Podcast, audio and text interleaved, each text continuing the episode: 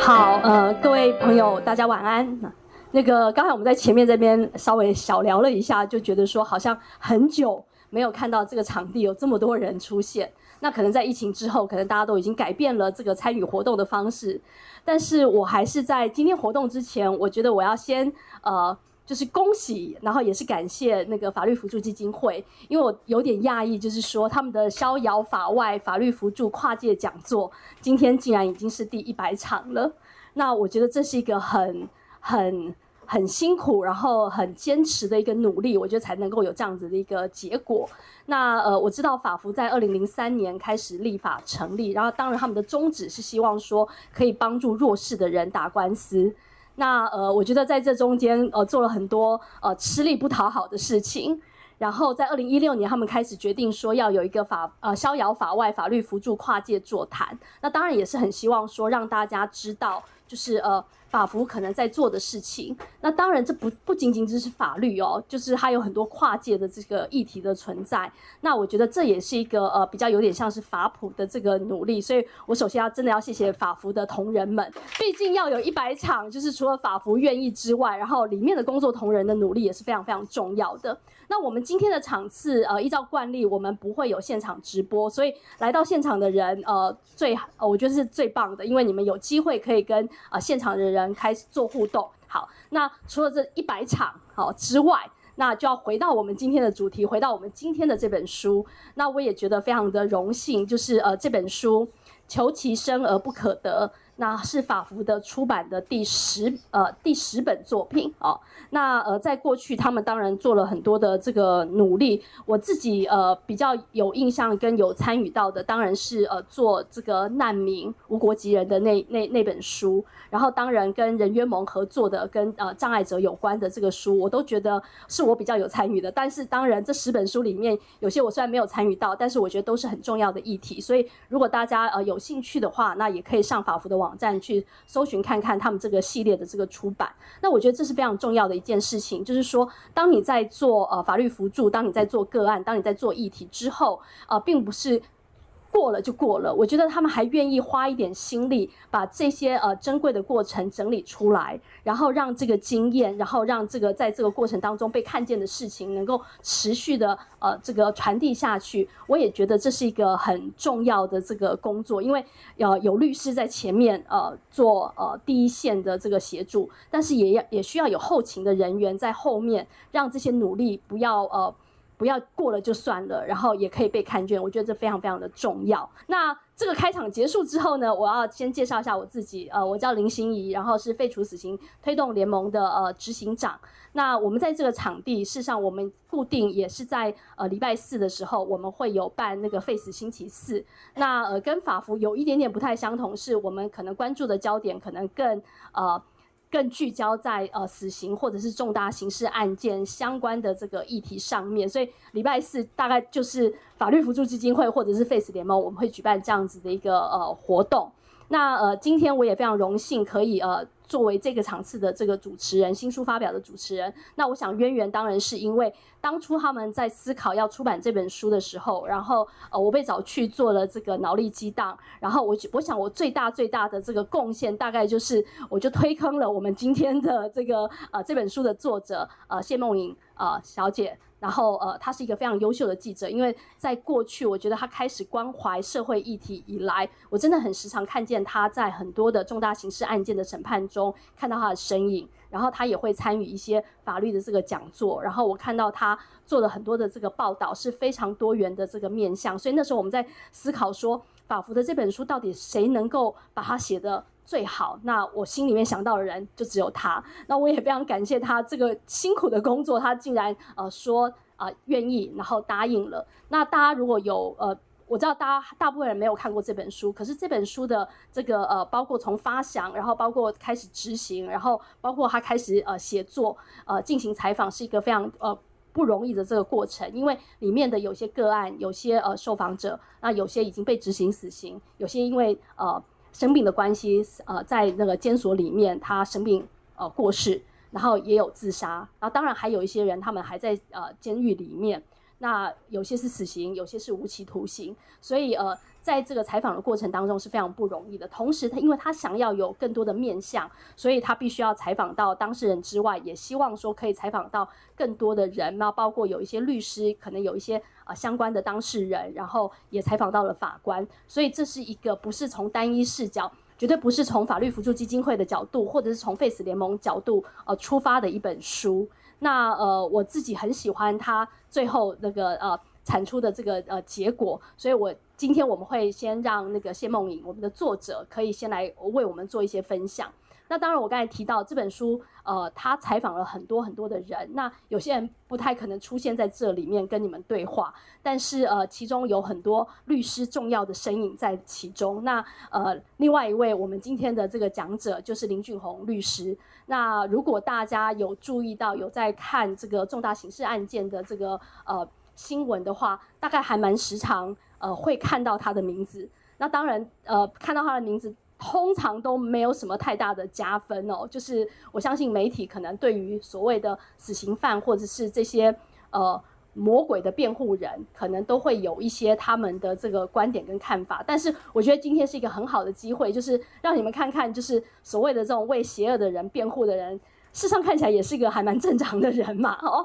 然后呃，我觉得从他的角度来呃跟。呃，作者互相的呼应啊，我觉得是一个很好的一个对话的一个安排。我的介绍就到这里哦。那我们接下来我们就来邀请我们今天的这个呃呃作者，然后也是我们今天最重要的主角，我们欢迎谢梦莹。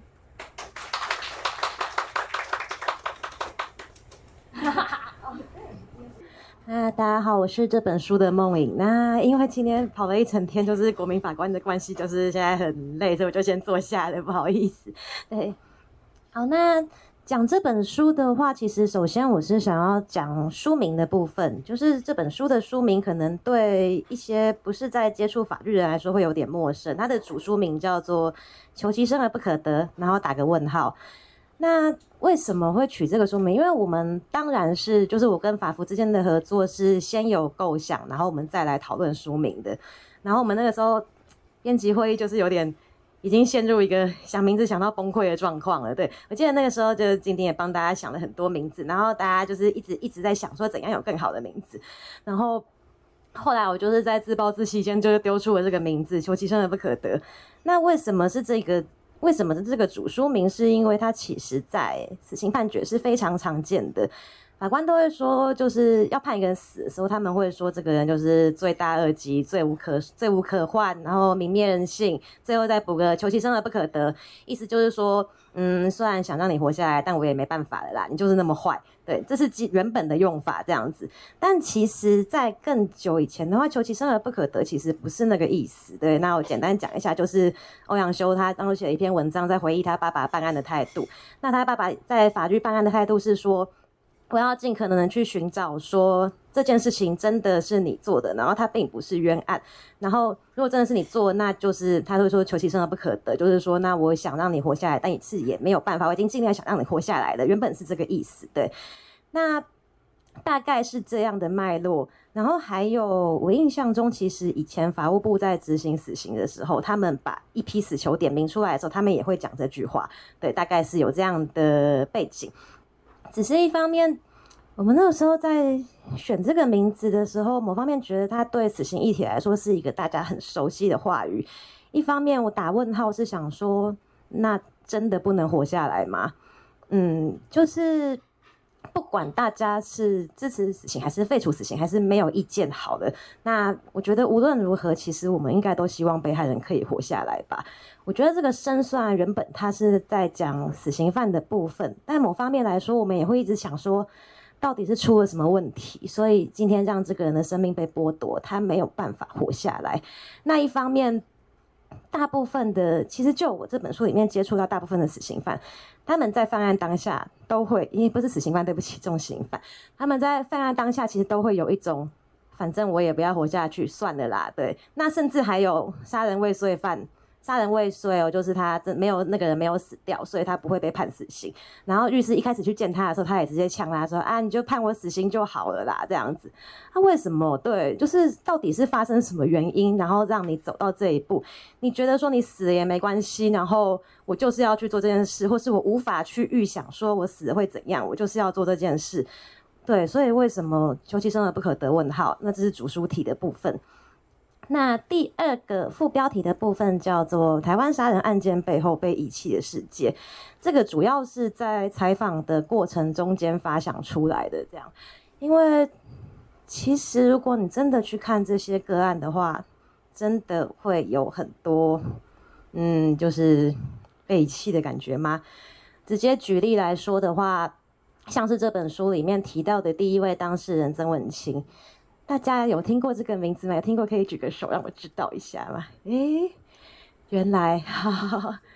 现在是这样子。嗯，曾文清他是我很早期，就是其实可能甚至我都还没有开始写这些东西吧，我不太确定。但是我很早很早的时候接触到的一一位死刑个，诶，应该说重刑杀人个案这样子。那那个时候是看了胡慕情写的文章，他叫做《血是如何冷却的》。那个时候其实非常的感到冲击。那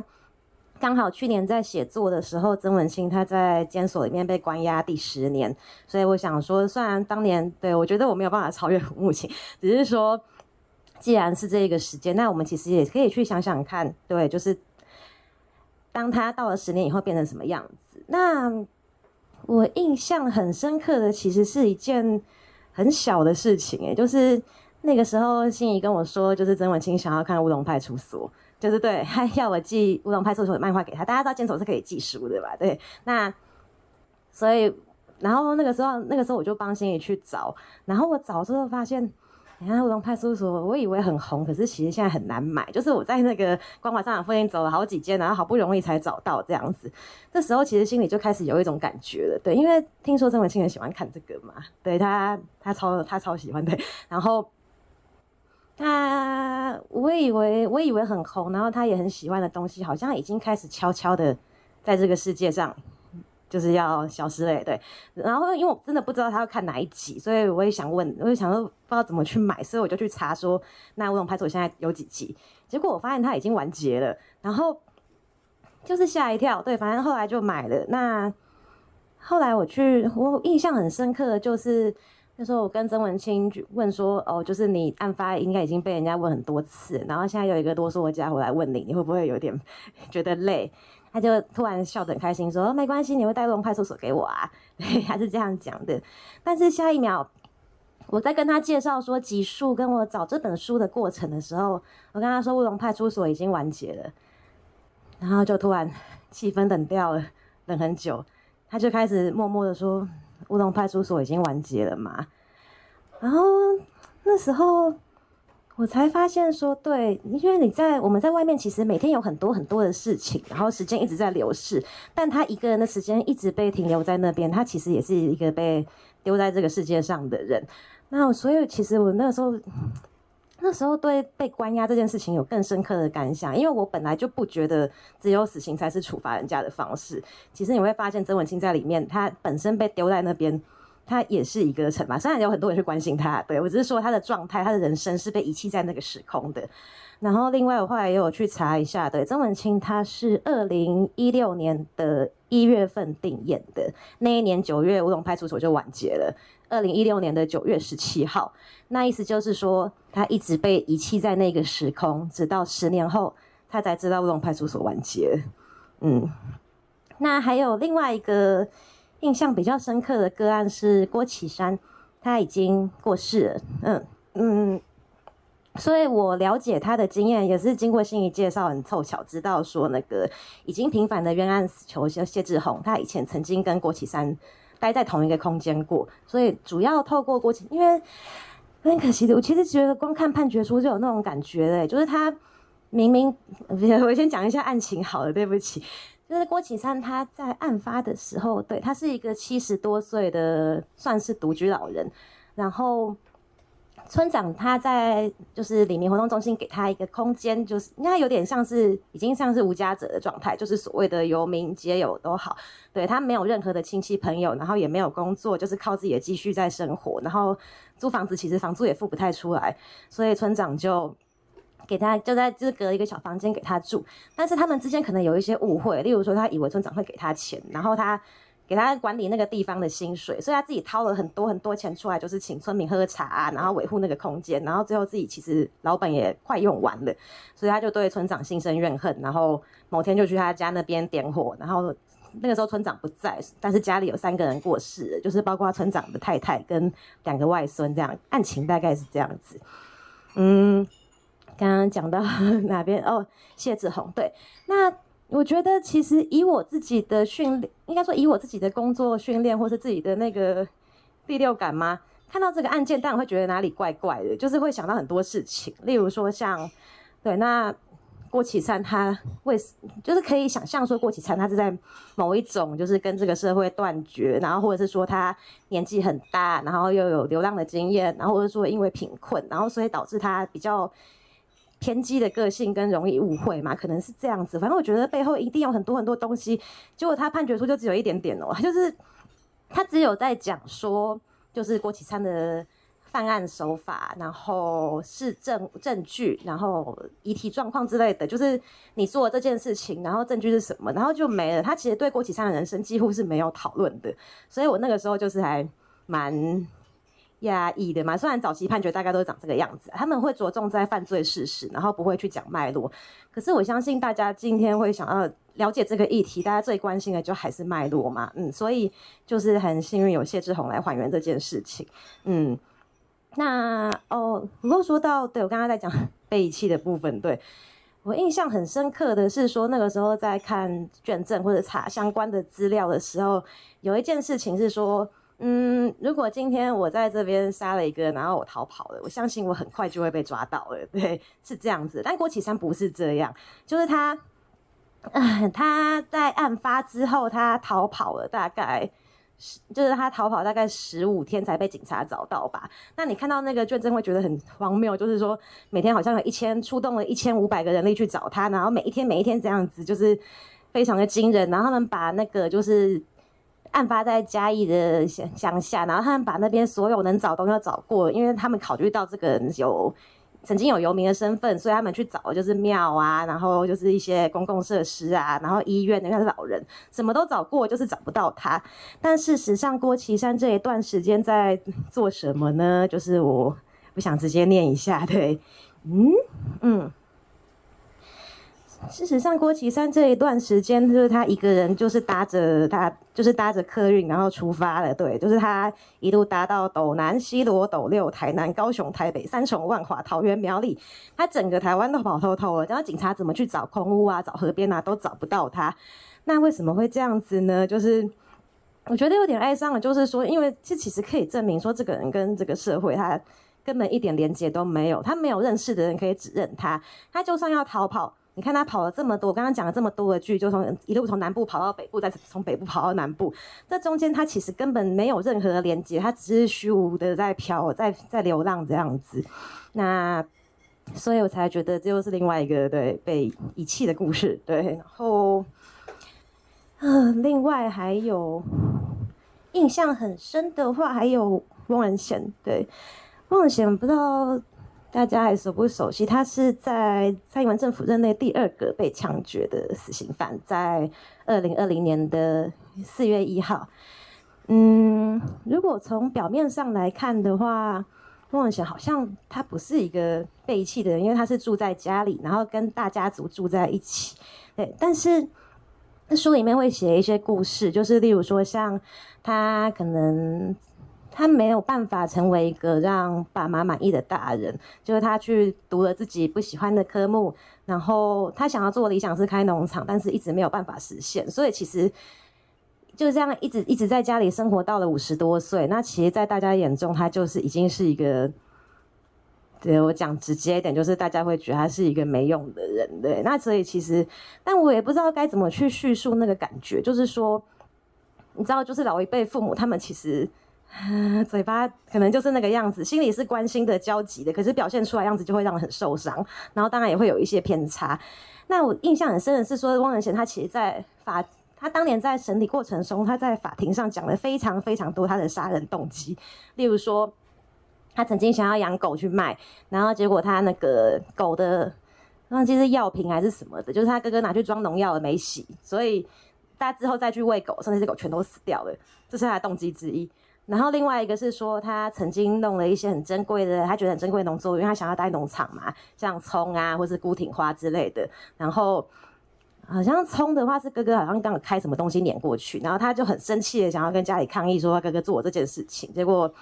长辈跟他说那个东西碾了也没关系。嗯，或者是说他也还有一件事情是说，他坐着的时候被哥哥推爸爸轮椅，然后轮椅碾过去。他这些东西一笔一笔都记得。那我不知道大家怎么去看待这些东西。然后这当然也不是他，这当然也不应该，应该说任何事情都不应该是任何人去杀人的一个理由。但是当他把这些这些就是非常，因为他自己说他曾受到家人多年的折磨，所以非常的怨恨。对，那当他把这些东西都说出来的时候。法官那个时候他判决书说的是说，这些都只是日常生活中的小摩擦而已。然后我好像就觉得说，又有一个人好像被丢在哪个地方了，就是他，他其实把自己很多很多年就是自己觉得受到不公平的事情说出来，可是，在法官看来，那只是小事情。嗯，但说起来，我不知道大家可能看这本书的时候也会发现，对，我觉得可以去思考一下，有很多事情其实，在。啊，或是说，我好像想到的，嗯，我没有看完那部台剧，它叫《奇迹的女儿》，但那句台词我很有感觉。他说的是说，你说的小事情是我的生活，对，所以我在想这件事情，对，因为这里面有很多很多案例，觉得大家可以慢慢去思考。像例如说，其中有一个案例是。就是有那个有一个有一个太太，她拿她就是她把自己家里的小姑，她把自己的小姑杀掉了。那说的杀人动机是什么？因为小姑嫌她开冰箱太大声。对，那为什么会有这个东西？对，她后来当然也会有被觉得小事情，但为什么这件事情会演变成那么巨大的东西？我觉得是大家可以去思考一下的。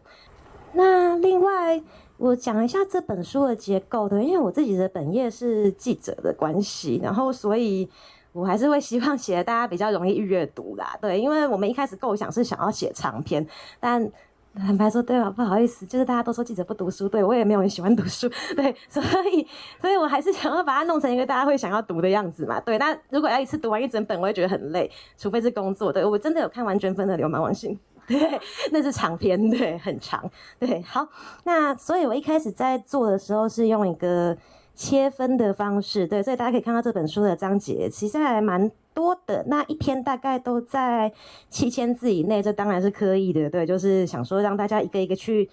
你在看的时候其实可以比较快的去想说你对哪个东西是好奇的，然后有兴趣的这样子，对。那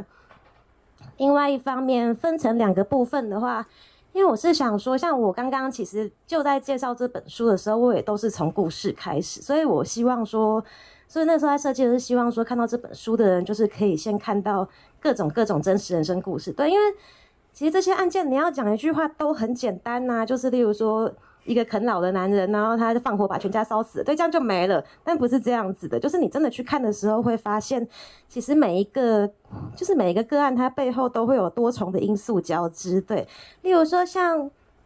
例如说像这本书里面提到前几年发生的一个单亲妈妈把自己两个小孩勒死的案件。对，听起来好像，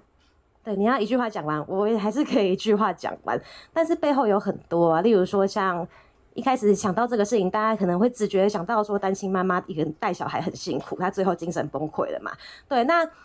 崩溃是崩溃到什么程度？就是随着去了解才知道，哦，原来她在案发以前居然瘦到体重只有三十二公斤，大家可以想象嘛，三十二公斤。对，那那又是为什么会崩溃呢？例如说像。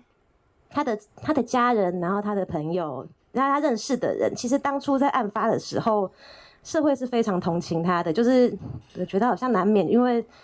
有一些特定类型的案件，对，虽然一样都是杀人案件，但有一些特定类型的案件就是比较容易获得民众的同情。例如说，像一样都是家暴杀人，好了，像长照杀人，大家会很同情。那单亲妈妈杀人，大家一定会觉得他是没办法。当初舆论是同情的，但是有逆风文就就是突然有他认识人出来指责说，就是他他软烂，然后他给小孩吃泡面，他自己都不找工作，然后那个时候就。吵成一团，对。然后我记得那个时候，其实艺人水塘也有表达，就是他一开始同情，然后后来就是被有点算是被他那边粉丝逼着道歉这样子。那问题来了，为什么单问？那假设他朋友的指控是真的，那为什么他没有工作？是他不想，还是说他没有办法？那像我说的，我希望大家可以从大家看每一个案件的时候，其实可以去思考说背后有哪些哪些原因。今天这个单亲妈妈她贫穷，真的是因为她自己不愿意去工作吗？还是说今天的职场环境就是没有办法？连我们公司内勤应该都有点难五点去接小孩啦。对，那那像以他的学经历来说，他可以找到工作，真的允能允许他这样子去接送小孩吗？好像最后就会变成对一个很无解的状态。他为了小孩放弃了非常多的工作。嗯，那又例如说像。呃，对，像我刚刚提到的曾文清，他的案情是说他在那个台南汤姆熊游乐场随机杀了一个小男生这样子，那也是一句话是可以讲完，但是你真的去进去了解他的状，他一系列的经历来说的话，你会发现他其实他的人生在十三岁的时候就已应该说甚至更小的时候就已经被丢在某个地方了，对，他从小当。他从小就是有点像是没有把书念完，然后就是以童工的身份，他才十三岁就去做焊接工。如果大家有看过林立青的做工的人的话，应该知道说焊接它是一个非常寿命非常短的工作，眼睛然后对会受损，而且曾文清还小，他才十三岁，在身体没有发育状况下去搬重物的话，他的后来状况是变成左肩惯性脱臼，然后两只眼睛有好像超过六百度的散光吧，我印象中对。那所以其实。每个事情后面都很复杂。对，如果单看，如果你单单看，就是有一个男的，然后一个就是甚至可以，你可以直接说，就是一个怪叔叔在厕所杀了一个小男生，然后这件事情就这样结束。但不会有人去想说他变成怪叔叔之前到底发生了什么事情的。所以那是我第一部分希望跟大家说的。嗯，那第二部分的话，我就是比较从议题切入了。嗯，然后有一个点是说，哦。因为我想说，一般民众他已经对死刑有很多问题，例如说像精神疾病是免死金牌吗？或者是说我们在就是让死刑让就是让杀人犯去吃免钱牢饭，然后过爽爽吗？然后或者是说最基本的大家都想问，为什么杀人不要被判死刑？那我第二部分其实前面就用很多的，我是直接把这些问题列出来，然后一个一个去切这样子，那会跟大家想象的对会有不一样，嗯。也可以稍微分享一下哦，对，例如说像那个，例如说像二之七，我其实最后希望用这个当结尾，是说那个那一章节的标题叫做“坏人真的没办法变好嘛”。那我引号是因为我们可以看完这本书，也可以去想说，那到底什么是坏人？到底什么是变好？这样子，嗯，如果还有时间的话，我想再分享一个个案，对，像刚刚讲到说那个。每一个杀人案件后面都会有非常多复合性的议题。那我在这本书里面也有写到一个是新住民的状况，嗯，然后没有，好像一直在 围绕在被遗弃的世界这句话在讲，对，它其实也会让我很有那个感觉，因为当然表面上来说，好像当初我我我其实有个习惯是，我会先去查，就是那个大家就是乡民对这个新闻的风向这样子。那像我讲的，其实这个案件它一开始。他是属于被同情的那一边，因为讲到新住民杀掉自己的老公这件事情，很多人一定就会想说，反正一定是那个老公 有点状况，所以才会做这件事情。对，那但如果就这样结束的话，好像我还是觉得太可惜，所以去多看一些，然后去问了他的律师才知道，他为什么，其实光是他为什么会成为台湾的所谓的一个。呃，用比较父权话，就是说成为一个台湾的媳妇好了。从一开始，他一开始是用看护工的身份来台湾的，然后他来台湾的时候，其实只有十四岁，对，他是伪造身份证来台湾的。然后他真实的年龄好像那个时候，诶，伪造的年龄是二十的，其实真实的年龄只有十四岁。那他十四岁在台湾，就是这里面又牵涉到说他。他在台湾的时候，因为看护工的动作太沉重，而且他还是一个小孩子。然后你想看，一个小孩子就是要面对几乎是二十四小时的工作。例如说，像如果是失能的阿妈半夜要起来尿尿，你动不动就要起来，然后把他扛去，再扛回来，然后过几个小时又要扛回去扛回来，对，所以他逃跑了。对，那成为一个所谓的就是逃跑外劳之后，他会为了在台湾生存下去，所以他后来想到一个方法，就是结婚，但这个婚姻并不顺利。那反正后来事情发生的时候，我觉得最难过的是律师跟我说，他就是他有问过说，那对，就是说。虽然现在状况是这样，但如果有一天你可以出来的话，出来对，因为他是被判有期徒刑，这也是二十八年。嗯，他问他说：“你如果你可以出来的话，你要不要回应你？”结果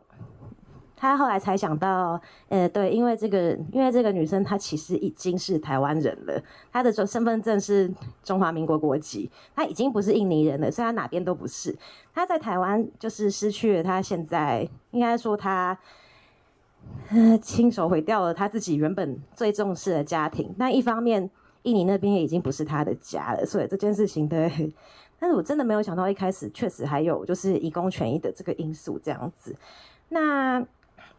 我想一下，就是虽然其实我刚刚讲了很多，就是大家所谓的看起来好像是站在所谓的杀人犯这边的立场，但是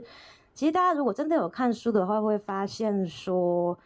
对对，不是这样子。对，因为像其实，在写的过程，其实就是法福啊，或者是那个编辑小组，其实他们一开始会对我的风格会感到比较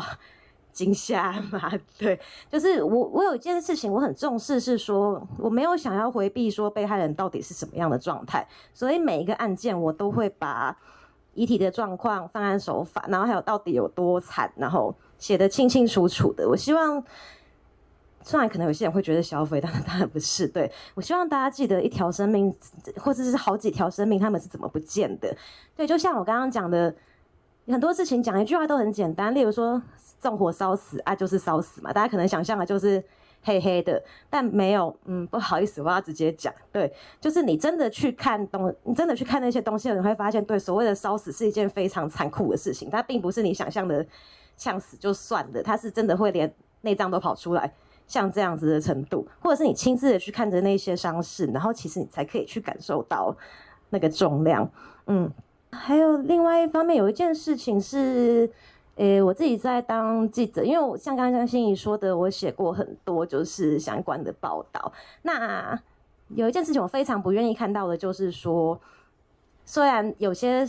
报有些案件写出另一面的时候，会让大家对这个当事人，就是所谓的杀人犯改观，但是也会随之而来有一些奇怪的，就是有一些奇怪的声音。例如说，很久以前我写过一个那个外籍渔工杀船长的案件，他叫那个特同心三六八号案件。那那时候。那时候是因为，如果大家看八尺门的辩护人应该知道，就是对外籍渔工的工作环境可能是那个样子，或者更早看报道的相关的系列报道的时候，会知道说，其实那是一个蛮血汗的环境。然后他们在封闭自由，然后就是没有拿到薪水，然后被虐待、被打的状况下，最后忍无可忍，就是他们把船长杀掉了。对，那。这毫无疑问背后其实有很多我们台湾可以去检讨的事情，包括他说怎么去管理外籍渔船，然后包括他说去了解这一些来台湾讨生活的人，他们到底承受了多少的辛酸。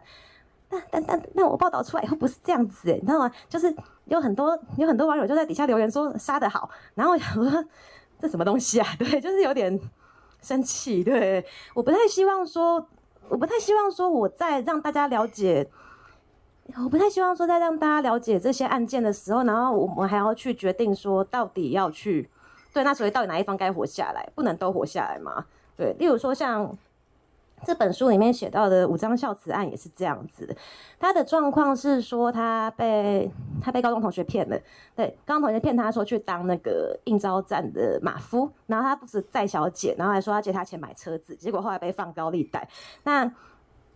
这个案件呢、就反正就是在后来就是有点不堪高利贷的奴役，因为真的还不出来，而且他那个他的同学还恐吓说，就是要去找你的女朋友，然后去找你妈妈之类的，所以他最后把两个雇主都杀掉了。那同时，他那两个雇主的背景就是同学是女生，然后另外一个是另外一个是有妇之夫，就他们在同居的状态。那就是还可能还有做一些其他比较非法的事情，像贩毒啊，像应召站啊之类的。那这篇报道其实当初写出来的时候，也会让我很冲击的，就是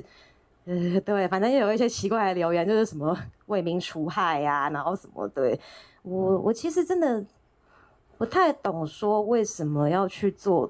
这样子的价值定义。对，那举例来说，就是就算说无章孝子的雇主真的都是坏人好，可是台湾有法律诶，你不是应该？你不应该去鼓励说他把这个人杀掉，然后就是好像这件事情就没了，就是因为你杀的是个坏人，所以那就不是人这样子。嗯，所以对，我觉得还是回到最后，虽然我这本书都在写很多就是 有人死掉的事情，但我希望说大家可以看了以后去思考说，对，为什么就是为什么不能让大家活下来，或者像我第二部的标题在问的，真的只能杀人吗？这不只是在问被告。不只是在问，就是一些压迫人的人，然后同时，其实那个真的只能杀人吗？我同时也是在问，台湾的死刑制度真的要杀人吗？这样，好。那个，我现在要先跟梦颖说对不起哦，因为我觉得，就是我觉得他是一个习惯用书写的人。那如果你们真的有看完这本书，我希望真的接下来有机会，你们可以好好把这本书看完。的确，里面有他呃很坚持，或者是我觉得他的巧思的存在，就是他真的想希望说每一个，是让每一个篇章都可以单独阅读，然后呃。那也是一个，我觉得那也是一个休息，因为我觉得要一口气哦把这一本书给读完，可能呃不太容易。然后呃他习惯书写，可是我们却逼他讲话。然后刚才开场之前他说他真的很紧张，然后觉得说啊。做完今天的那个呃新书发表会之后，希望这个就过去了。那我觉得大家就可以用文字来认识它。可是我觉得，就像 Face 联盟，我们之前过去做的一件事情是，我们总是在讲说，如果你要理解一个案件，那最坏的方式可能是从新闻媒体的报道。那尤其是我们都很习惯先看媒体的标题，然后呃，甚至还不是看媒体报道。那我们都一直在讲说，你不要只看媒体标题。你至少要看完新闻报道，你看完新闻报道之后，你最好还要看完判决书。可是看完判决书，你可能也不能够得到全貌。那这时候该怎么办？很多人说，哎，我们就是要理解，可是我根本没有机会去理解。然后，呃，这时候我觉得，呃，梦颖现在在做的事情就非常非常的重要。那我觉得他刚才讲了一件事情也很好，就是说很多事情用一句话来说完的事情，我觉得通常你都要保持那个警戒。那因为那个一句那一句话，通常你可能最吸人眼球。可是它可能离真实最远哦，所以我觉得呃呃，我们可以看到，就是说我们讲说不要只看新闻标题，至少要看完新闻报道。看完新闻报道，你还要评估一下，说这个媒体它过去的历史是是不是真的？看完报道就是真实的事情。然后我可不可以有没有有多少人愿意去看那个判决书，以及看完那个判决书之后有多少人可以理解？那有多么难懂？我虽然我不是念法律，但是我从事可能跟司法、跟 face 相关工作真的很久了。我每次看到判决书，我都真的还很想，我就会，我现在比较好，我可以问我同事说：“你可以把这个判决书说明给我。”也有过一个尝试，就是教大家看判决书，我会发现说好像也不是那么的难以理解。那看完判决书之后，大家就会生出很多很多很多的疑虑。那我觉得这些疑虑才是呃理解的这个开始哦。那呃，接下来我们要邀请到的呃那个呃另外一位今天的主角者，我觉得刚好跟那个呃梦影是完全相反的哦，因为他的。我们的作者，他的工作就是要写出让人家看得懂的文章哦。那我们的这位律师，他的工作就是要写出我觉得大部分人可能都不想看的书状哦，看不懂的书状。可是也正好另外一个相反是。梦颖他很害怕在大家面前用讲的方式来讲文字，因为我觉得他真的不容易。可是律师可能就很擅长说，我写的东西可能大家看不懂，可是他必须要在法庭上面为这个当事人做辩护哦。那我觉得这是两种不同的这个状况。那当然，我觉得律师在另外一个过程当中，在诉讼的过程当中，他也是呃先于所有人，他必须要去理解这个当事人的点点滴滴。那呃，所以在这个过程当中，出版这本书的过程当中，很多的辩护律师提供了很多的这个协助。那他们看见的当事人，可能都不能够不能够全部的诉诸于书状当中，可能即便你诉诸于书状当中，也不见得有人会阅读，或者是呃法官不愿意，不见得看得进去。可是这也是在这个呃梦颖，我相信他在出这本书的过程当中，他得到协助最多的人就是啊、来自于律师。所以我想接下来我把三十分钟的时间。啊，交给林俊宏律师，我们欢迎他。好，谢谢梦影跟心怡哦。其实我也不太会讲话，然后大家都觉得律师一定要会讲话，其实，在我们真正的法庭里面，律师也没有那么会讲话，也没有那么常常讲话，因为我们很多的法庭活动里面，其实 律师习惯如书状所载，所以我们也习惯写字，所以律师跟大家想的并没有那么的全然一致啦。那不过我自己是希望自己成为一个可以在法庭上好好讲话的一个律师。我觉得这个过去台湾的实务操作，我觉得那个其实是一个不太对的一个现象，因为大家都不太想好好讲话，大家觉得反正我写好叫你会看，那到底有没有看，天知道啊。所以这个是一个我们的状况啊。那制度有在慢慢调整，希望越来越好。好了，回到这一本书，嗯，我先讲这本书的书名，其实。我向来不太喜欢“求其生而不可得”这这这句话，我非常的不喜欢这句话。不管是梦影的解读，或者是欧欧阳修在写他爸爸这件事情，其实当有有一个人写出一句话说：“我要求其，因为我求其生而不可得”，就代表了他做了一个决定，就是要让你死，因为他觉得他想的各式各样的方法都没办法让你活，所以他。写出这句话的决定就是要让你死，可是其实看了很多案子，就会发现说，帮一个人找一条生路，或者是看到他其他的面相，选择不要死的选项，好像好像没有那么困难，我至少我会这样觉得，所以我一直不太喜欢这句话。那当然这句话是这本书的标题，然后梦影把它打了一个问号，哦，这个其实我会觉得对。跟我想的是一样的啦，哦，那不过我自己比较不喜欢这个文字，我先 我先说。那律师在法庭上怎么看待这个部分？其实律师如果碰到死刑案件，呃，当然有一个目标就是要求生嘛，好，求生就是怎么让人可以活下来。那这是律师要做的事情。那律师要为什么要做这件事情？当然，律师的目标一定是为当事人。去争取最大的在法律上最大的权益，所以我们必须要努力的做这件事情。那可是有些事情不是说努力就可以做得到的，因为律师大家对律师永远都有些误解，而这个律师可以我好像随便在法庭上讲两句话，法官就会听我的话，其实不是这个这么一回事。我常常有时候当事人就问我这些，我就跟他说，律师又不是魔术师，律师是律师，怎么你把我当魔术师嘛？没有的东西我也不可能讲成有啊。对不对？我也不可能说服法官接受那种那个我凭空捏造的事实啊！一切都是有一些基础存在的，我必须在这个基础之下去说服法官。那在死刑案件的状况也是这样啊！死刑案件其实刚刚为什么要谈到求生这件事情？因为其实死刑案件我们尤其是在跟检察官或者是啊啊讲检察官就好，在跟检察官那边进行做一个比赛，检察官的。工作是什么？其实我们台湾检察官或者是有一些媒体的朋友，他们的工作是什么？他们在做的事啊，比如说他们的工作，他们在做的事是塑造一个恶，塑造一个坏人，让觉大家觉得说，今今天这个被告很坏，非常的坏，他做了一个非常非常糟糕的事情，然后让大家只有看到他最坏、最糟糕、最让人无法接受的那一个面相。检察官在做这件事情，我们有一些。记者也在做这件事情，这个是常常看到的。那律师要律师要做什么？律师的工作就是除了让法官看到检察官说他的坏，说这个人的不好以外，我们要让他看到的是他的不同面相，不见得是让他看到他的好，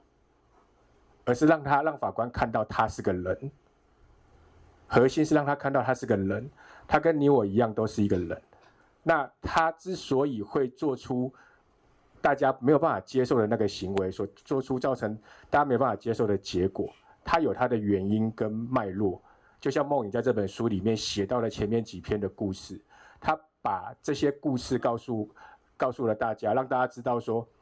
这些被告们或者是这一些同学们之所以会得到现在这个结果，是有一个前面的脉络所造成，他在事发当时做出了一个选择。律师在法庭上也在做的就是这件事情，我们要把那个脉络建构给法官知道，让法官可以理解说，诶，他是基于什么样的因素，让他会在当下做出这样的决定，可能是因为精神疾病，可能是因为他当时从小的生长史、他的成长史，他碰到了一些状况，他过去的成长过程，导致于他的思考模式、他的决策模式，就是会这样子做决策。那这个就是律师要去跟法官讨论，或者是呈现在法庭给法官看到的。所以这个是我们一直在法庭上会做的事情。那我们也试图的去理解我们的当事人，就是这一些同学们为什么会做这样的决策。那当然律师也没有这个能力啦。很老实说，律师其实我们能力很小，我们懂的就只有法律。法律在这个社会上就是一个很小的一个部分。我们要懂得一个人，就是必须要得到很多人的协助，所以我们会透过很多的法律上，呃，非法律以外的协助，比如说刚有来现场的社公司，他其实会帮助我们非常的多。那我们会找心理心理医师，我们会找呃智商心理师、犯罪学的专家，好，然后甚至于同学、被告们的朋友、老师、家长。啊，或者是任何跟他有关系的人来接受我们的访谈，让我们去了解这个被告到底过去发生了什么事情，然后逐一的把他的人生故事建构在法庭上。这个是我们一直在在做的事情啊。那当其实书里面有提到，就是当这些故事哦，你看久了，或者是看看得越来越多，就会越来越难以去判断说，今天做了这个坏事的。这个人，他到底是不是一个恶人？是不是真的如检察官所起诉的一个恶人，或者是这么坏的一个人？然后，而且他坏到说，我们大家必须要下一个决定，就是要给他一个死刑。其实开始心里会有越来越多的问号，因为当你越认识一个人的时候，你会越来越觉得，嗯，好像真的很多事情值得我们，我们好好的去想一下。好，是不是在哪里我们漏接了什么事情？在哪里谁多做了一点点，这个路径或者是这个结果就会不一样？那我们会试图去说服法院这件事情。当然，说服法院其实不是一件容易的事情，因为法在法院的法官跟我们这种当律师的一样，就是相对来说，我们的人生是稍微顺遂一点的。我们在很多的选择上，在可能都选到了一个比较好的方向，所以一直觉得，哎，好像还可以读点书，还可以通过考试，然后做一个外观上看起来还不错的工作。那可是不是每个人都有这样子的一个状况，每个人有些人在关键的时刻，可能我书念一念，我的家里破产了；可能我书念一念，我家里面发生了什么事情，谁谁谁过世了，可是没有人来帮助我，我可能需要。其他人的协助，或者是我想要再找新的工作，那可是我现在又没有，我还要照顾其他人，我还要照顾我的家人，我要照顾我的小孩。那在这种状况下，我要找一个能够配合我照顾家人的需求，然后外面的公那个公司公司行号愿意愿意接受我的生活作息的这种公司。个案里面有一个吴若雨，就是这种状况。他到后来的状况就是。他要照顾小孩，他必须要找一个他能够照顾小孩、能够接送小孩的工作。那可是因为他必须要照顾小孩，他必须接送小孩，所以他导致于说他很多工作是没办法真的找得到的。那碰到这样子的人生瓶颈，其实有时候需需要很多的人来接住他、协助他。那因为没有接住，没有协助。在很多的环节里面，学校老师好像有点注意到，又我不知道有没有真的注意到。可是我觉得总是要注意到某些事情。他的哥哥理论上也看到了一些状况，可是也没有对外的求助，导致于最后好像把他赶出去，然后最后他做了一个不好的决定。那五张孝慈也是一个这样子的一个类似的状况，他出来找不到工作，然后后来去投靠他的同学，他的同学最后骗了他。让他去做马夫，然后又利用他。其实他个性比较，要说什么？个性比较傻、直接，相信同学，就开始陷入了一个他必须要工作还钱。大家一开，如果单纯如果这个故事讲的很简单，就说他借了三万块，然后开始工作还钱，然后还不完，这听起来好像很奇怪。好，还不完，然后最后把他的债主杀掉了。这个故事从另外一个面向的写法，应该可以可以讲成这个样子。如果这个故事被解读成这个样子的时候，五章可能会被，可能就会判处死刑了。我认为，我认为，可是这个故事后来被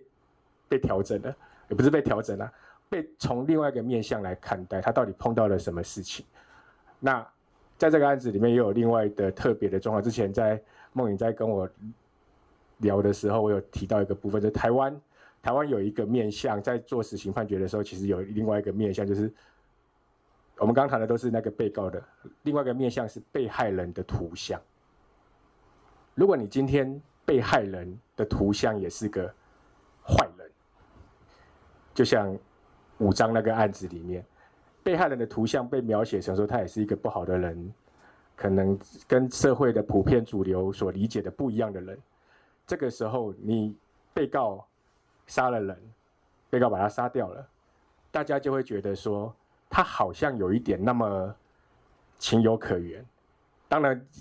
留言会也许会到什么替天行道，可是现实上他觉得哎情有可原，这个时候死刑就不会跑到那边去。那在不同的案子里面有不同的被告图像，律师会呈现；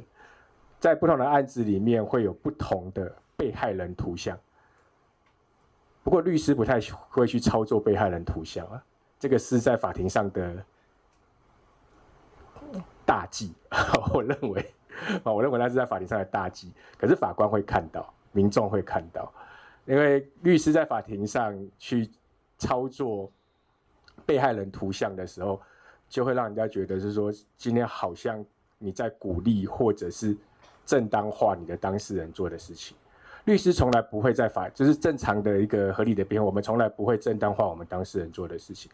当事人就是做错事，他就是不对。可是他必须要得到一个适合他或大家适合他的一个处罚，而不是说我们跟法官讲说他做的事情因为什么什么因素，所以我们必须要接受他，我们必须要同情他，我们必须要原谅他。没有这种事，律师不会做这种，正常的律师不会做这种事情啦。好，那审判是一个这样子的一个状态。然后最后我要特别提的是，书上特别有一章在谈的一个点，就是关于加害者家属这件事情。加害者家属这个部分，在过去其实一直比较不会被注意到。哦，加害者家属在过去，甚至在台湾，也不要说过去，现在也是，某个程度他会被认为是一种应该被谴责或者是被讨厌的对象。哦，为什么？因为你跟他是家属啊，你，你可能你是他的父亲，你是他的母亲，你是他的兄弟姐妹，你应该注意到他这个人有问题啊。这个人是你带大的啊，为什么你可以放任他？你为什么可以让他出来做这些坏事？实务上常常会有这种声音或这种理解。那可是，在我的观察里面，呃，律师的工作生涯里面，在这样子的案件里面，我们必须会是。希望去接触所谓的加害者家属，为什么我们要接触他们？因为我们必须要透过加害者家属，才能真正认识到这个被告，这个所谓加害者，因为他们是他们最亲近的人，他最了解他。律师，我刚刚前面提到，我要在法法庭上要呈现这个人的图像，我不会从天凭空知道他到底过去长什么样子，一定从他的身边的人，所以我必须要去了解了解加害者家属怎么样去认识。这个被告，那我们就去必须要跟他接触。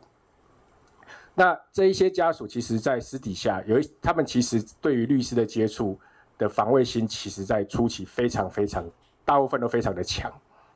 因为他不知道你这律师是要来干嘛的。因为当全世界都在骂我的时候，突然有个人打电话给我说：“喂，某某你好，我是你谁谁谁的律师。”第一时间他们的防卫心很强，说：“怎么可能要来当他的律师？”还不用钱，你是骗子吗？哦，第一时间反馈性很强，我们要花很多的时间让他们可以愿意接受我们跟他谈。当我们可以慢慢了解他之后，律师有时候会有一些对他们来说一些不合理的要求。律师会要求他们说：“你可不可以接受某些专家的访谈？”除了律师以外，他们会觉得为什么我还要再接受其他人的访谈？我们再下一步的要求是。你可不可以到法庭上来作证，来证明说他过去发生什么事情，他过去的生活是怎样？他会觉得这要求越来越越多了。好，那这些加害者家属其实他们不太愿意到法庭去，他们不太愿意被知道是谁。为什么？第一个，他们担心被报复；第二个，他们怕被贴标签。他们还要继续维持他们本来的生活。当我被贴上标签之后，被所有的人知道说我是谁谁谁的父亲，我是谁谁谁的母亲，那个谁谁谁做过什么坏事，这样子的一个加害者家属，他怎么在这个世界上，或者在怎么在在这个社会上生活？永远都会有人指着他鼻子骂，永远都会有人，说不定会对他吐口水。这是一个很糟糕的状况。那在早期其实比较没有注意到这个问。我最早接触到这个案件，其实我当时接触到的情形就是，那个加害者家属就跟我说：“林律师，我不知道该怎么办，因为今天这个被害者的家属知道他们家住在哪里。”他知道我有两个小孩，我不知道该怎么办。我不知道这，可是我不知道这件事情怎么发生的，跟他都没有关系。确实，加害者教育他根本不知道事情怎么发生的，常常不知道怎么发生的。在我刚刚讲的那个个案里面，那个被告其实是在外，是他自己在外面的事情，他很少回家，回家可能就是拿钱，要不要给钱，要不然打老婆，要不然打小孩。在这种状况下。你觉得这个被害人加害这个所这个所谓的加害者家属这个太太跟他的小孩，他如何能够去面对这件事情？那如何去碰去解决这件事情？他们无解，然后他们那那那段时间都会跟我说：“林律师，我都睡不着觉，因为我觉得外面只要有摩托车经过，他们可能就是来报复的。”他就会把他的小孩，因为他们住在一楼，就会把小孩子：“我们他们就不太敢睡在床上，他怕人家把玻璃砸破，就冲进来。”他们他们就会就会把那个身体压低，让人家觉得家里面没有人。那时候我不知道该怎么办，我就打给心怡，心怡也没有方法，当时也没有方法，其实现在好像也没有方法。到目前为止，我们也没有什么好的方法来解决这件事情。因为台湾的氛围，我们现在的媒体环境、舆论环境，我们就是还是会去公审这些人，我们会去把这些人抓出来，我们会觉得他们也一样要连坐。我们会觉得这些人也一样要一起负责，可是现实上他们不是应该要负责任的人，他们在某个程度他们也是被害者，不是某个程度他们就是被害者，所以这个部分是我在办案的一些简单的一些观察啦。其实很多里面书里面都有写，跟梦莹访谈的时候，其实我被他访过不止一次，被他访的时候其实压力都很大，因为他打字很大声。而且又很快，我都会觉得我要赶快讲。对，他打字要啪啪啪啪，超大声的，而且非常的快，我就要一直讲一直讲。啊，不过讲完其实大家自己就忘了。我看一看，我就觉得，哎、我真的讲过这种话吗？怎么好像不是我讲话的样子？对，他可能有帮我修饰过。啊，大概是这样。呃，我也记得刚才那个巨红讲的那个个案。如果你们看，你们看的话，你们可以看到这一本书的第二部的第五个故事，他在讲说不存在的丈夫成为杀人犯。那我记得他那时候打电话给我的时候，我我绞尽脑汁的在想说，那到底有没有什么样的社会福利资源，或者是心理咨商的资源，可以接住这个加害者的这个太太跟小孩？哦，我可以想象那个很无助的那个呃过程。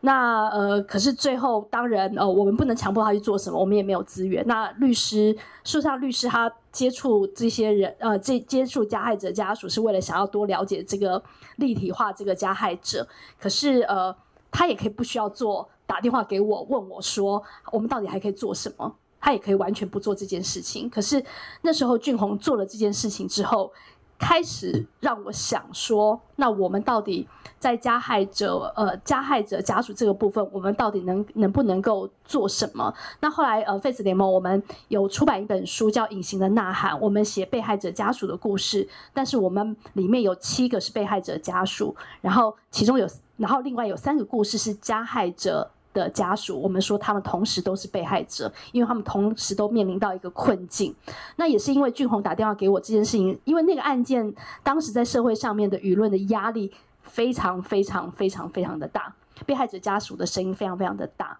那我相信对律师也是一个很大的一个煎熬。大家不要觉得说律师好像是无敌的，所以才开始让我开始开始想说，或许在这个呃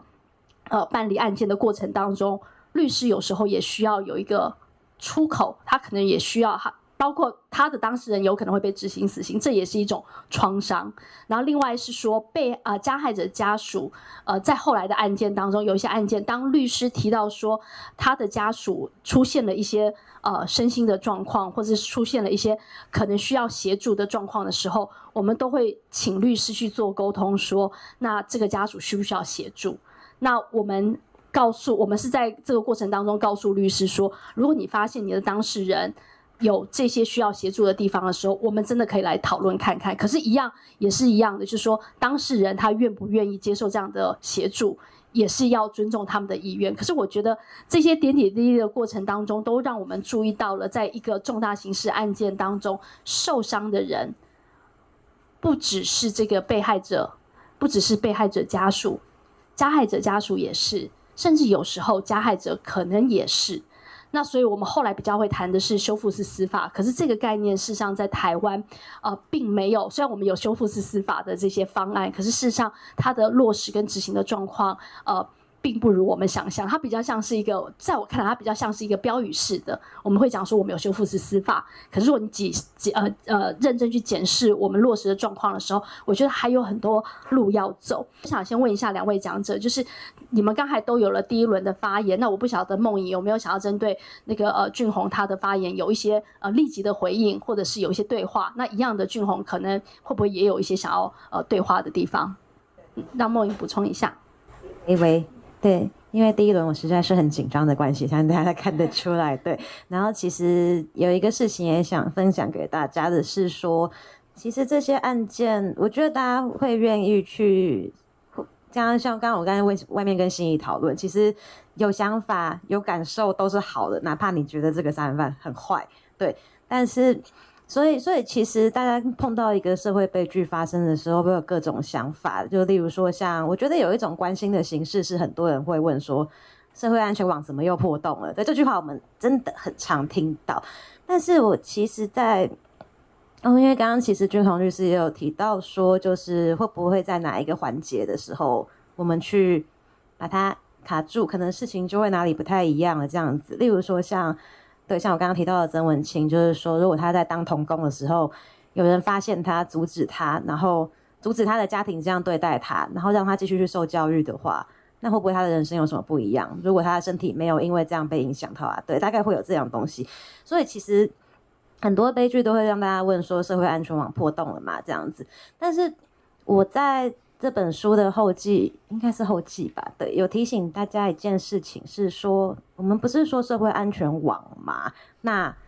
网就是网子的意思。我相信任何一个看过网子的人知道，网子本来就是有洞的啊。社会安全网没有破洞的意思，我们本来就有社会安全网，就是说我们。去做很多东西，例如说像劳基法好了，或是例如说像儿虐通报机制，或是说对受害人的协助或之类的，这一条一条线，它其实都是社会安全网的一部分。但是网子它本来就是有洞的，一个一个洞的，是网子，不是国防部，对，所以总会有一些人从中间的洞洞掉下去。对，那其实它不是破洞，我觉得我自己比较想喜欢的讲法是说，我们怎么去把这个网子织得更密一点。对，真的很密很密，然后说不定它真的就会变一块布，然后所有人都不会掉下去，谁知道呢？对，那另外一方面，嗯、然后所以其实以我自己能做的角度来说，因为其实我什么都不能做嘛，我只会写字，然后我我还我还辍我还辍学，对，那我在我现在希望我嗯该怎么说？嗯，我相信大家看到很多案件背后的状况的时候，其实都会有一些想法，那其实我也会有，例如说像。这本书里面的吴若雨就是单亲妈妈杀子案的当事人，她的她出生年是一九九零年，她跟我是一样的年纪，然后跟我同一年出生的，所以其实我在看她的案件的时候，我看我因为那个其实律师整理一个很细的时间轴，然后会忍不住去对照那个时间轴，就是说，对，那她二十二岁的时候发生了什么事？她生她生了她的那个未婚怀孕，然后二十二岁的时候在干嘛？然后二十五岁，对对，一直到三十几岁，那个感觉是会非常冲击的。那以我们这些，你有说有办法接触各种资讯，然后或者是说有空闲坐在这边听讲座，或者说至少吃饭没有问题、住没有问题的来说。我觉得我们要说自己跟这些就是做了杀人这件事情的人很像，对，我知道可能有些应该有些人看了一些经历以后会想说很像，例如说像翁仁显他在家里碰到被瞧不起的状况，可能大家或许会有发生一些状，会想到一些事，例如说可能因为毕竟我觉得现在的教育还是不应该说，我觉得家庭观念可能还是比较不太健康嘛，就是虽然跟以前比起来已经很好，可能很多父母都会否定小孩，你会想到自己的状况，那。我是觉得说，以我们的状况来说，当然不可说说很像是有点残忍的嘛，对，因为我们真的跟这些人是处在不同的那个环境，是没有办法真的完全去类比，用很像一句话带过去的。但是我希望做到的是说，像我常常讲的一句话是，或者说很多人问我说，为什么可以写出这些东西？其实我一直回答的就是很粗略嘛，怎么这种时候就粗略？对，我会说大家都是人类，对，那。虽然你可能今天大家都不一定会变成杀人犯，甚至不太可能会变成杀人犯，但是我想做的就是说，在这些故事里面，就是让你愿不愿意去理解，或者说愿不愿意去共感。如果大家都是人类的话，其实有些人的痛苦你是感觉得到的，这样子，这是我能想象的一个织网的方式。对，那另外还是要先给俊宏医生，我本来想，我我想讲一下，对，然后其实。我觉得，虽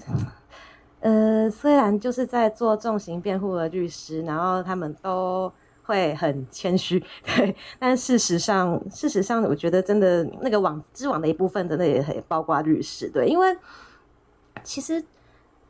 以以前传统的辩护方式来说，或许你只要针对他的犯罪事实，然后你去做辩论，然后就让法帮帮法官求个情，就是说希望给那个这个还有叫法可能性啊，然后不要判死啊之类的。走以前那个策略也是一种辩护的方式，甚至说今天有一个律师他愿意承担骂名，就是他愿意去做这个人的辩护人，他其实已经很了不起了，对，但是。我这本书里面采访的律师，他们往往做的更多，对，就像俊宏律师，他会考虑到就是加害人家属的状况，或者是说，其实这些律师都会试图要去还原被告的，就是生存脉络，大家一起去思考说为什么会发生这件事情。那。这些其实在我看来都是，虽然他们都会很谦虚的说那是工作的一部分，但在我看来是一个非常辛苦的事情。或者说像，例如说那个这本书最后最后的主角就是法服的薛伟律师。那我印象很深刻的是说他在谈他在陪伴那个王景玉的过程，就是小灯泡案。对，那王景玉是一个视觉失调症的人，然后他的爸妈对自己儿子的状况完全没有病，就是完全没有认知。他爸爸还说什么？不用吃药，放了就会好之类的，对，那就是有点惊人。对，那我觉得没有办法去怪他爸爸妈妈，因为他爸爸妈妈生长的年代其实就是会觉得那个东西不存在，然后甚至觉得只是中邪，然后要修肝还是干嘛那样子，所以这件事情会变得很困难。但韦律师他非常非常努力的想要，就算那个机机会很渺茫，他还是希望把这个就是能让王景玉在一个比较稳定的状态，然后。我不敢说那个叫变好，但是至少他是真真的很认真在帮助他，包括说一开始他想要了解他的犯案动机，然后真的回去看了一整个下午的古装剧，因为王景玉叫他去看，然后对他也努力过，就是去 对，然后还有什么那努力过去配合，就是因为王景玉那个视觉失调症，大家可能多少已经知道说吃药会造成一些副作用，会让他觉得很不舒服，然后就不想吃，但是为了让这个人继续吃下去，他愿意去沟通说就是。去跟去跟监所看守所那边反映说王景玉现在有这个状况，然后就是要怎么去处理。他真的花很多时间，然后甚至他爸妈年纪很大，然后是根本就不知道法庭发生什么事。他可以花四个小时跟他们去沟通，按每就是每一次开庭都跟他解释这些东西这样子。那虽然这中间也会有一些就是会让人沮丧的时候，例如说，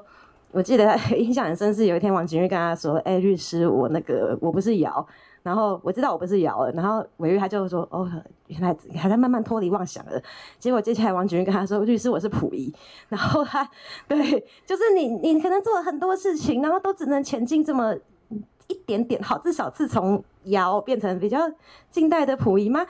我我不知道。对，但是如果真的都没有人去做的话，那对会不会就是我觉得大家有去做的话，至少我刚刚说的网子的概念，可能我们本来每一个洞网子上面每一个洞都是那个，就是像谢梦颖这么大一只也可以掉下去的程度，那会不会慢慢的缩小、缩小、缩小，然后网住越来越多的人这样？好，我补充到这边，不好意思。好，回应或补充的吗？嗯，好。因为前面讲社会安全网啊，确实啊，社会安全网本来就是洞啊。那只是说我们会期望是很多层。当然，我不我不觉得有一个网子是一个很密，那就那就不叫网，叫叫布嘛。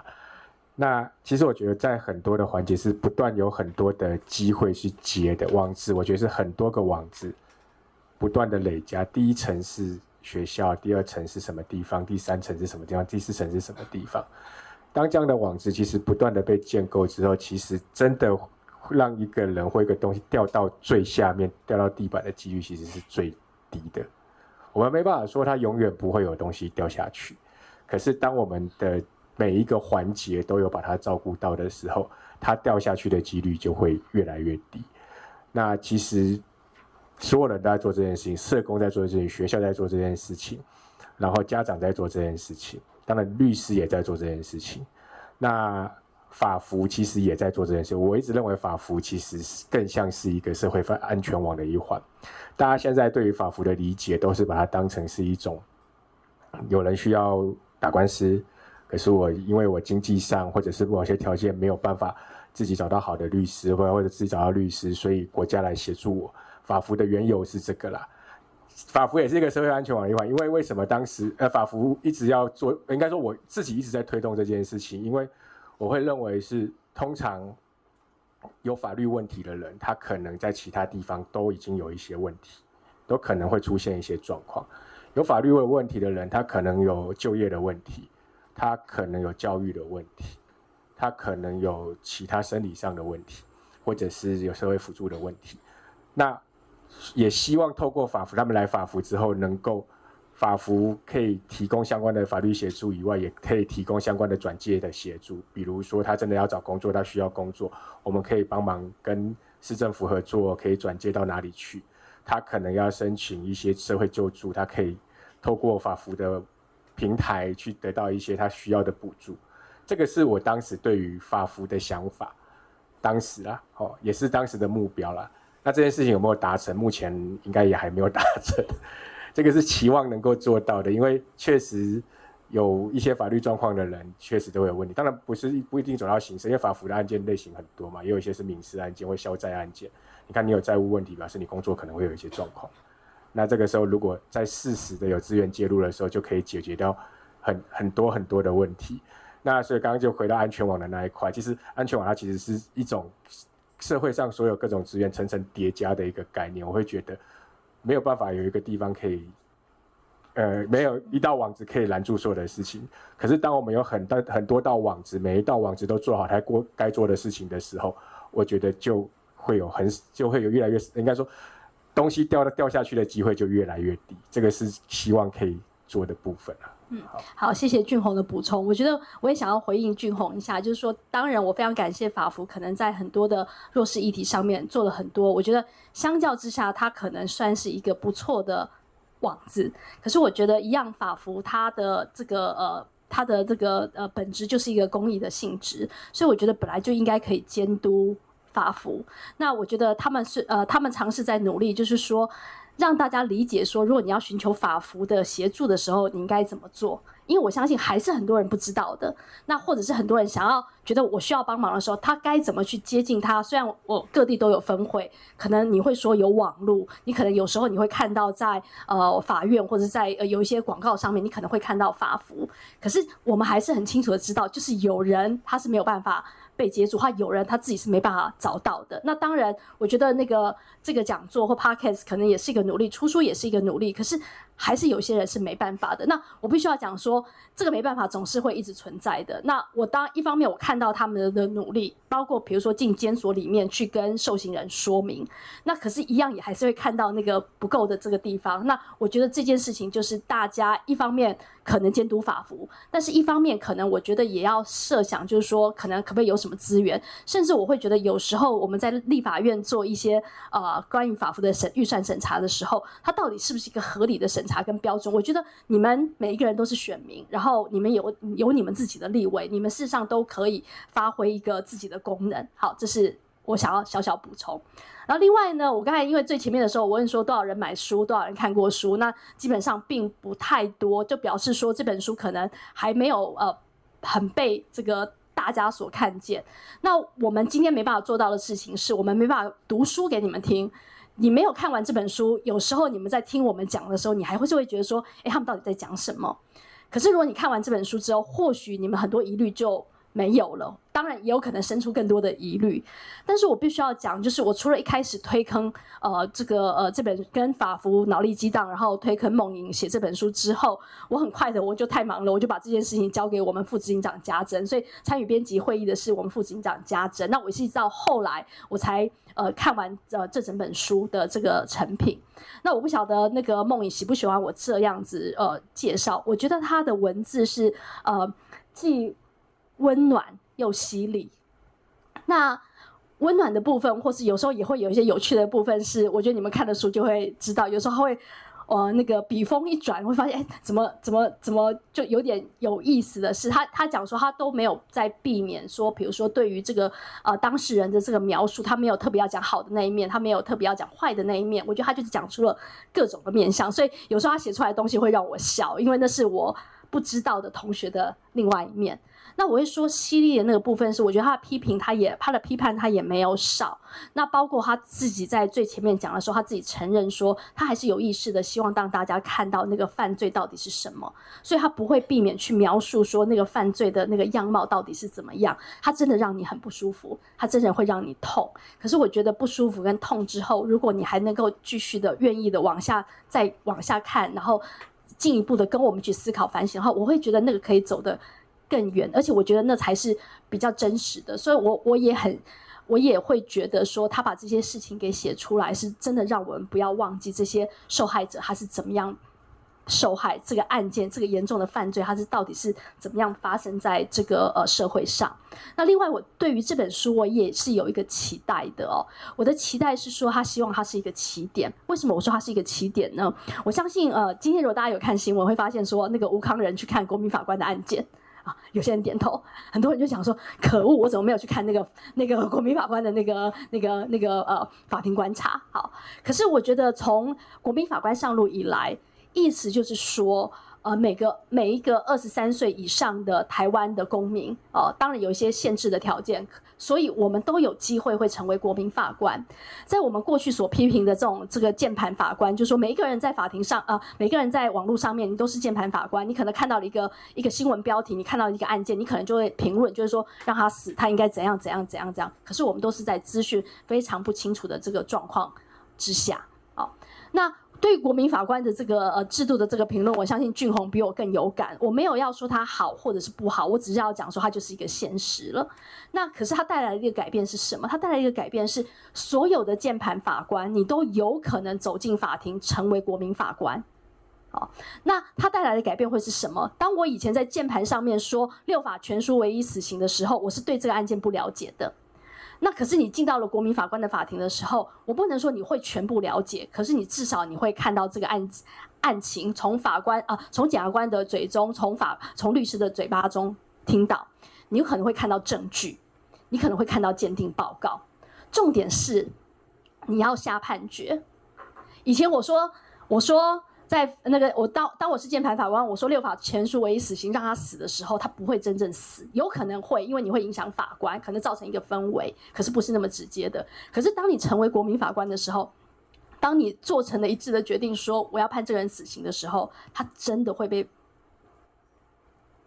判死刑，真的会被执行。当我们说要判他无期徒刑的时候，他真的会是二十五年关在一个非常不舒服的监狱里面。当我们说是十五年的时候，当我们说是十年的时候，他真的会成真。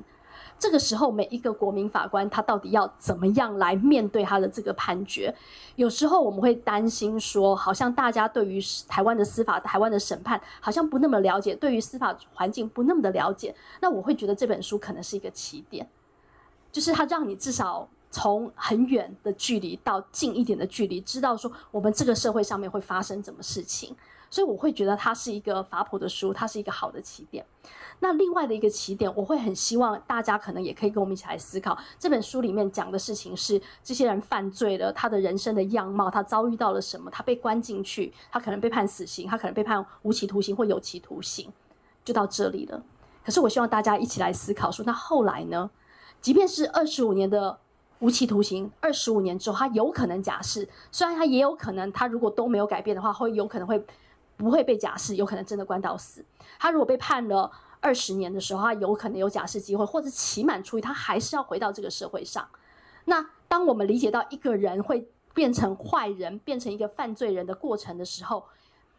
能不能帮助我们想象说，那我们监狱到底要做什么，以及我们如何的准备，当他们有一天他们有可能出狱的时候，我们到底要做什么，才能够让这个犯罪人慢慢的、慢慢的、慢慢的成为一个他住在你隔壁，你都觉得你不会担心的邻居。所以我觉得我们的路还有很长的路要走。如果我们要想象的是台湾是一个安全的，想象台湾是一个我们所喜欢的社会的时候，它不会是一个据点在这里，它真的只是一个起点而已。今天谈完了之后，好像也没有比较轻松，好像可能带给大家更沉重。可是我觉得至少我们知道说，我们好像还有很多事情呃并没有做。然后如果可以的话，我觉得刚才那个呃，我觉得刚才您问的那个，我觉得呃他们都有他们。的诠释，当然，因为我自己呃看过的死刑犯、看过的杀人犯，真的很多很多很多。那也跟他们接触，然后我觉得探讨杀人的意义有没有意义，我觉得可以再说。但是我很想要推荐大家看那个呃，就是这本书里面那个彭仁玉老师做了一个推荐序，然后他谈的事情是杀人者是能否带来公平正义。那他在里面讲的是修复式正义这件事情，就是我们谈人杀人是不对的，但是我们为什么会觉得说国家杀人是对的？那国家杀人是对的这件事情，是不是我们隐含的一个意义是说，好像某种杀人是对的？因此，如果是这样的话，那是不是有某种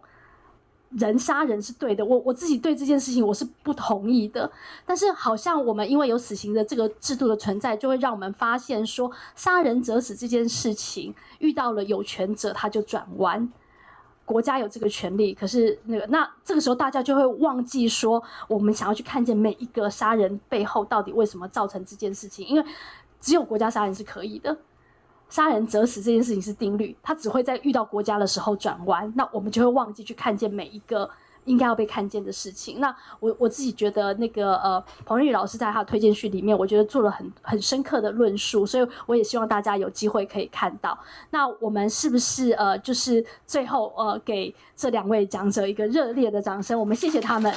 然后也谢谢大家来参加今天的第一百场的这个讲座，我觉得非常有意义。那希望很快的第两百场就会到来，我还有机会来这里。谢谢大家，谢谢，谢谢。